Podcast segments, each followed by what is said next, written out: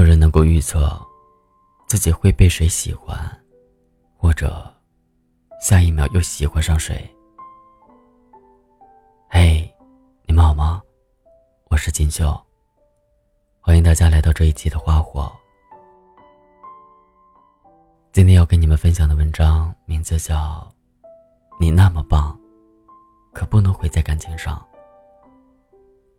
作者：龙霜。爱情啊，一直都是毫无道理，让人无从辩驳。就好比我知道我们的相处方式很奇怪，明明我有男朋友，却比谁都要孤独。即使有名无实，但我还是可以一头热的持续很久。你生病了，我买药寄过去。我发烧的时候只有一句。好好休息。我省吃俭用攒钱，准备你的生日礼物。可我生日的时候，你总是借口有事儿回不来。在一起的每个纪念日，都是我一个人发朋友圈庆祝。你只会嫌我幼稚，喜欢做一些表面功夫。我当然知道你不爱我。可我还是想再多喜欢你一会儿，就像已经输了很多的赌徒，却抱希望自己下一局的时候可以翻盘。而你，总有一天会被我打动。事实证明，能感动的从来不是爱情。你偶尔也会玩一些浪漫的小把戏。偶尔也会说几句动人的情话，偶尔也会笑我可爱。我就是被这些偶尔的虚幻表象蒙蔽了双眼。所以，不管听说了多少你和别的女生暧昧不清的事情，不管被你莫名其妙的脾气拉黑过多少次，不管一个人熬过了多少孤独的黑夜，哪怕把两个人的恋爱。搞成一个人的煎熬，我都义无反顾，因为我爱你，所以才会没有底线的包容你的一切。但我还是不甘心，所以想用让你嫉妒的方法，检验一下我和你的爱情。但没有想到的是，你没有因为我故意对别人的热络而吃醋。反而是我，因为你说了晚安之后，又约其他异性玩游戏的事情，心里不是滋味。你和我说你学校有事，我却看见你和一个女的勾肩搭背的合影，但我依旧没有向你讨到任何说法。我开始怀疑了，怀疑一旦产生，罪名就成立了。更可怕的是，我根本不需要怎么小心翼翼的收集证据，因为你本来就无心隐藏。矛盾累积到临界点的时候爆发了，没有例外的开始冷战。算算时间，我们已经冷战五天了。说的再准确一点，是我被单方面冷暴力。这五天，我找过你好多次。但是因为被拉黑，我微信发过去被拒收，电话打过去占线。我翻着通讯录，挨个给你的室友打电话。他们应该是收到你的示意，没有人告诉我你在哪儿。没有人愿意帮我把电话递给你，连帮我带句话的人都没有。我太无助了。没有尽头的冷战，像没有显示的进度条。五天之后，我觉得自己不能再这么等下去了。连夜订好去你那里的车票。我知道再这么干着急下去，自己可能会疯掉。我要见你，哪怕是分手，我也要亲口听你说。天刚刚亮，我就坐上火车。由于着急，我只是简简单单的背了一个包。一路上，我想了很多话。见到你时，要怎么和你开口？怎么告诉你，这些天来我有多委屈？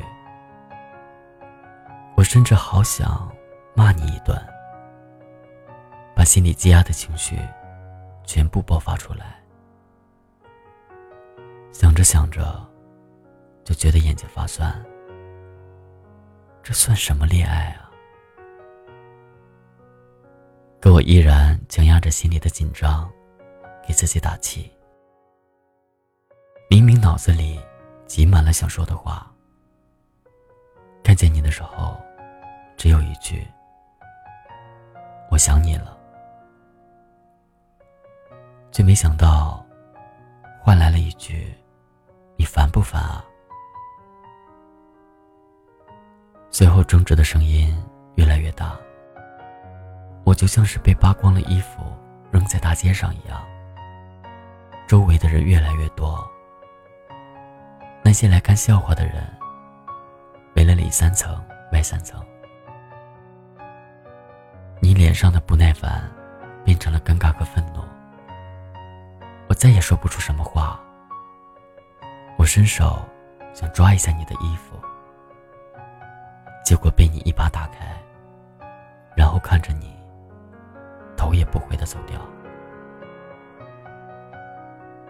不属于自己的人，即使百般纠缠，到了时间就会离开。你就像是夏季的一场大雨，来的酣畅淋漓，淋得我一病不起。和所有分手的人一样，吃不下饭，睡不着觉，只是抱着手机一个劲儿的看，看着看着就笑了，笑着笑着就哭了，反反复复，像个疯子，整个人都很憔悴，对什么事情都提不起兴趣，唯独对信息提示音敏感。手机一响，就翻身抓过来看，没有一次是你。可能就是那个时候，失望攒到了顶峰，心里的摩天大楼轰然倒塌。我终于下定决心要和你划清界限，删动态，删联系方式。还好你当时很抗拒和我换情侣头像。情侣壁纸等等，倒是让我省下了些不少功夫。我进攻了备忘录。当时我还记得，通过这种方式记录和你在一起的点点滴滴。那么现在，就也通过这种方式遗忘。我告诉自己，熬过这一段，以后谁给的糖。我都不要了。再后来，我偶然间知道，我痛苦煎熬的那段时间，你更加肆无忌惮的玩耍找乐。我庆幸自己没有不死心的继续纠缠你，没有把自己弄得更加悲惨。人一生会遇到约两千九百二十万人。两个人相爱的概率是零点零零零零四九，所以你不爱我，我不怪你。在漫长的未来里，不喜欢的人不去抱，看不到结果就释怀，说了遗忘就不会多看一眼，做不到的诺言就藏于心。止于口。关于那些没讲完的故事，就这样算了吧。不是所有人都能陪你到最后，但至少要好好爱自己，才不会伤得太深，才能刀枪不入，面对未来的苦和难。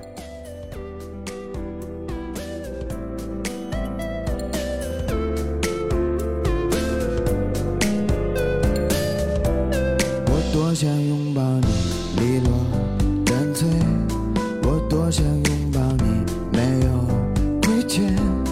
我多想拥抱你，最后笑中含着泪，说一句再见，再说声对不起，你的从前，再说声对不起，我的一切，再说声对